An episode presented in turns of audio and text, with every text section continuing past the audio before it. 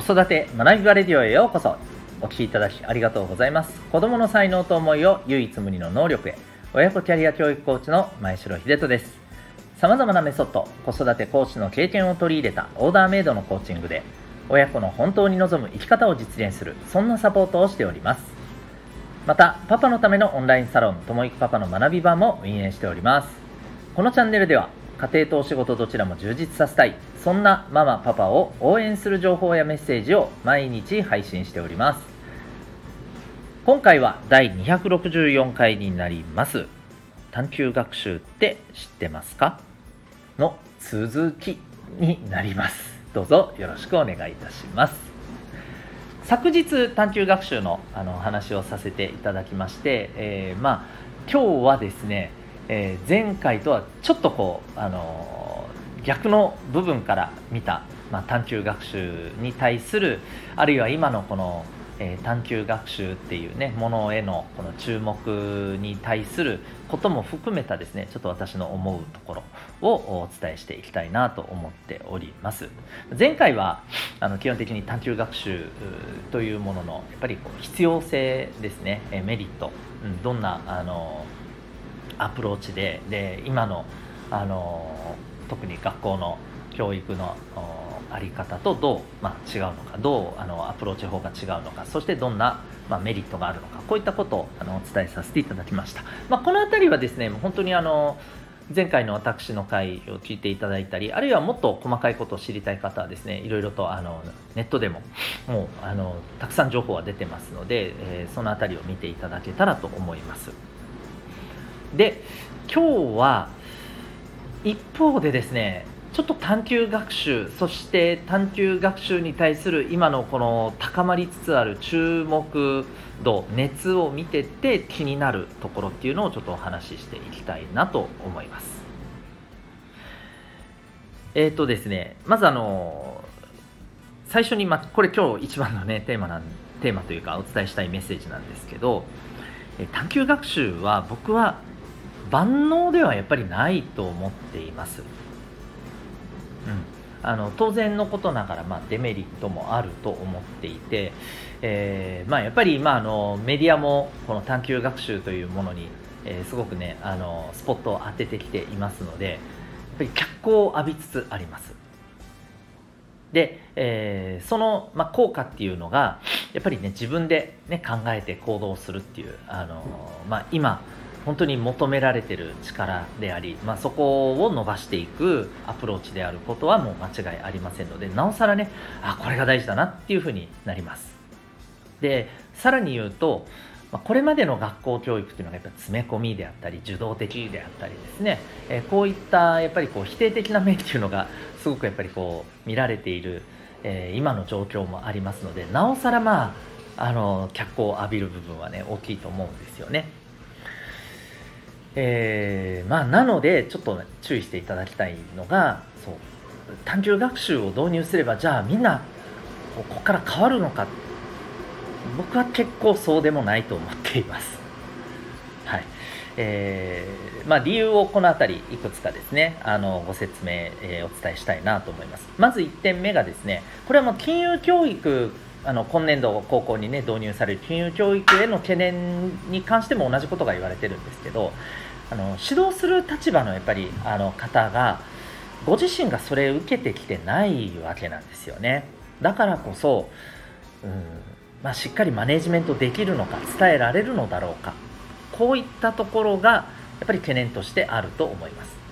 まあ、これはもうでも新しいことを始めるにあたって言ってしまえば、まあ、つきものの問題ではあるので、はい、最初は仕方ないのかなとあの現場で、えー、実際に運営していく教えていく先生方もですねやっぱりあの試行錯誤しながらあの定着していくものだと思っています、まあ、この辺りも本当ねしょうがないなと思いますので、はい、ただまあその段階にあることは事実ですよね今の時点で。なのでなんかもうこれをやればすぐに変わるって思うのはちょっと、うん、気をつけた方がいいんじゃないかなと思うんですよね。えー、そしてですね、次の理由が、えー、これ探求をさせる段階じゃないよなっていうお子さんが多分現場にはいっぱいいると思います。どういうことかというとこれ昨日もお伝えしましたが探究学習っていうのはま簡単に言っちゃうと自分で問いを立てるっていうことが大きなキーワードになります自分で問いを立てるっていうことをまずそもそもやってきてないですよね。これまでの勉強では。でもっと言うと自分で問題を作るってこれなかなか難しいじゃないですか。あのたまにえー、そうですね算数とかこういったところであの例えば引き算を使った問題を自分で作ってみましょうみたいな問題ってあるじゃないですか。なんかね応用力思考力を問うようなあの感じの問題で。でこれ結構苦戦する子多いですよね。引き算自体はあの問題出されて、えー、計算問題出されて解けたり、まあ、文章題出されても何とか読んで解けたりっていう子はいても自分で作れってなった瞬間にええー、っていうふうになる子多いじゃないですか。つまりあの問いがないところに、えー、物事の事象を見て問いを立てていくのってなかなかまた違うあの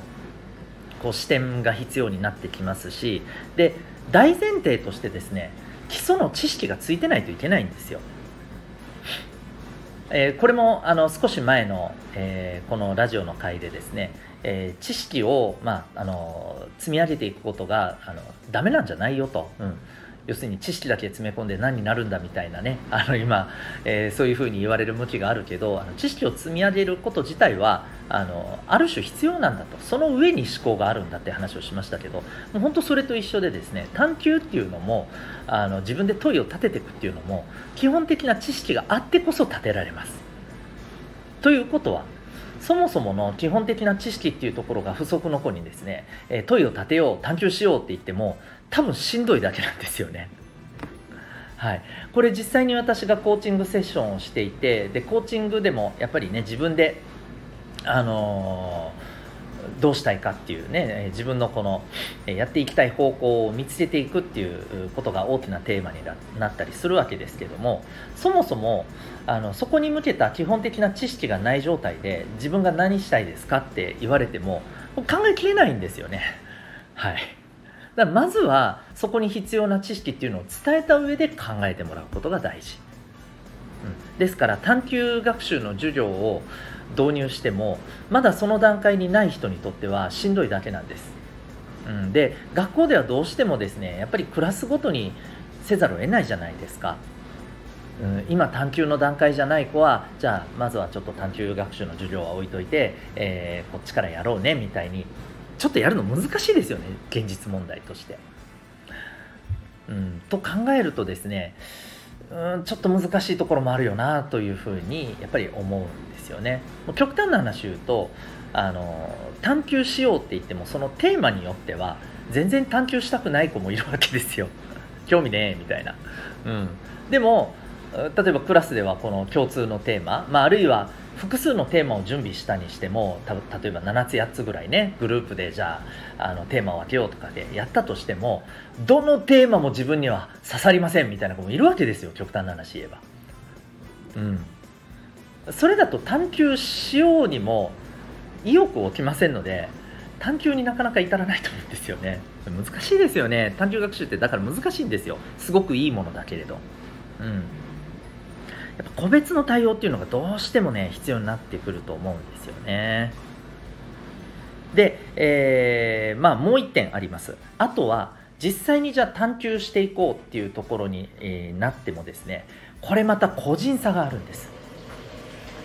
どんどん自分でねどうしてなんでじゃあこれはどうなるの？っていうふうにいろんな物事関連性を、えー、見つけてですねやっていくことが得意なこと。やっぱりそれがねゆっくりゆっくりあるいはもう少しこちらが手取り足取りこの関連づけるっていうことのあの手ほどきをしていくことが大切な子もいるんです。もうこれはねあのその子その子の持ってる特性です。はい。あるんです。この辺も違いが。なので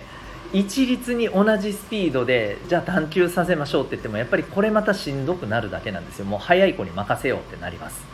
あの遅くてついていけなくなったらもういいやって、うん。まあ、なのでここでも言えることはやっぱり答えようがどうしても必要になってくるんですよ。何を探求したいかどういうペースで探求していけるのか。もうこれは本当に十人十色なので、う